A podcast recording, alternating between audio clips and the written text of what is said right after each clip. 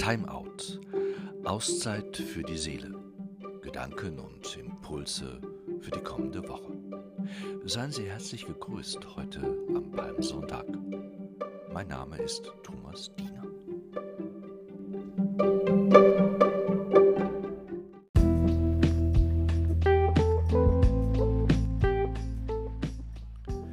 Palmsonntag.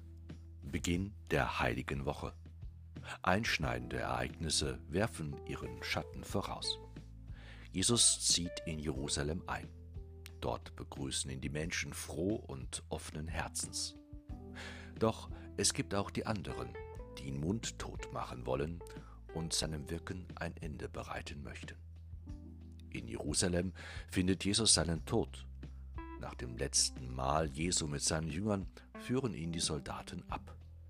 Jesus bekommt den Prozess gemacht, an dessen Ende er der vermeintliche Verlierer ist. Zu Beginn dieser Woche werden wir zunächst eingeladen, den Leidensweg Jesu mitzugehen, ihm in seinem Schmerz beizustehen. Die Grausamkeit seines Todes bleibt uns dabei nicht erspart. Das Weizenkorn wird in die Erde gelegt, damit reiche Frucht daraus erwachsen kann. Ostern wird uns von dieser Frucht erzählen, vom ewigen Leben, dem kein Tod mehr etwas anhaben kann, und auch davon, dass Christus als Sieger aus den ganzen Ereignissen hervorgehen wird.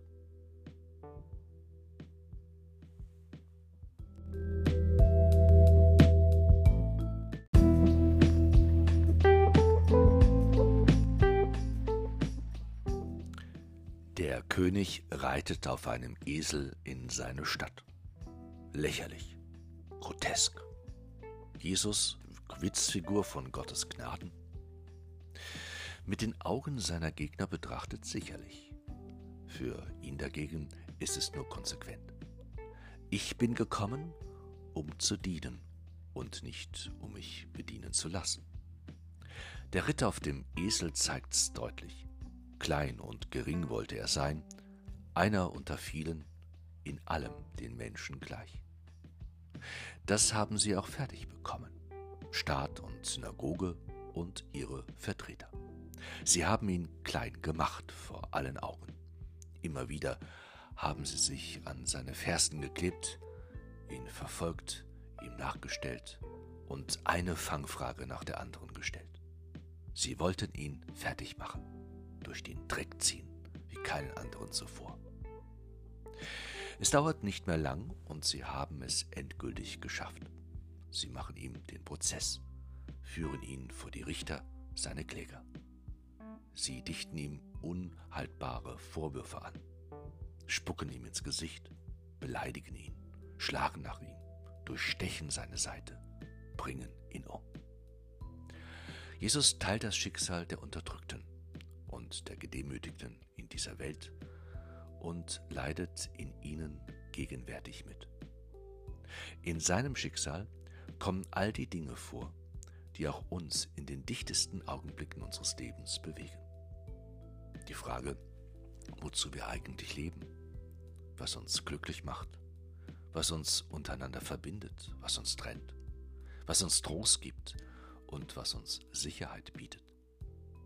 Die Frage der Ungerechtigkeit, des Leidens Unschuldiger, das tiefe Missverständnis selbst unter Menschen, die wir lieben, die Enttäuschung, das Zerbrechen von Lebensplänen, von Beziehungen, die Tatsache, dass es Versagen, Verleugnung, Verrat gibt, Schuld und Vergebung, Einsamkeit und Verlassenheit.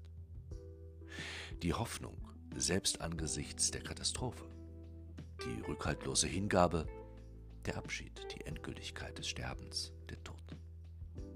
Die Frage, was bleibt, wenn das Leben auf dieser Erde zu Ende geht? Die Gewissheit, dass Gott bei uns ist, wenn wir nach ihm fragen, ratlos, weil unsere Augen noch gehalten sind wie einst die der Emmaus-Jünger und dann doch überwältigt, weil es sich im Brotbrechen zu erkennen gibt. Der Blick auf Jesu Leben verändert unser Leben.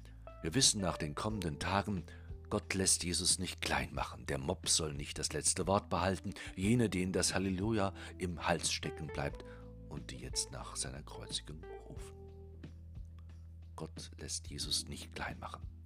Selbst wenn viele es auf den ersten Blick und nach dem ersten Schrecken meinen wollen. Wenn sie denn nicht gleich davongelaufen sind, wie manche seiner besten Freunde.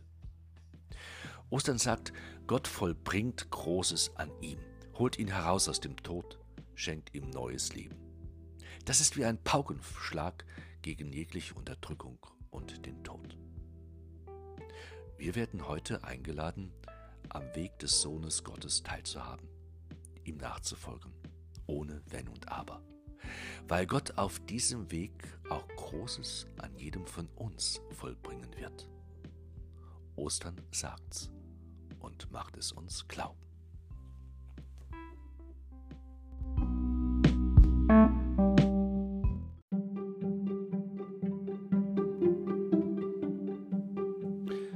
Herzlichen Dank für Ihr Interesse und Ihr Zuhören. Ich wünsche Ihnen eine gesegnete Karwoche. Bis zum nächsten Mal bei Timeout, Auszeit für die Seele, Gedanken und Impulse für die kommende Woche. Herzlichst, Ihr Thomas Diener.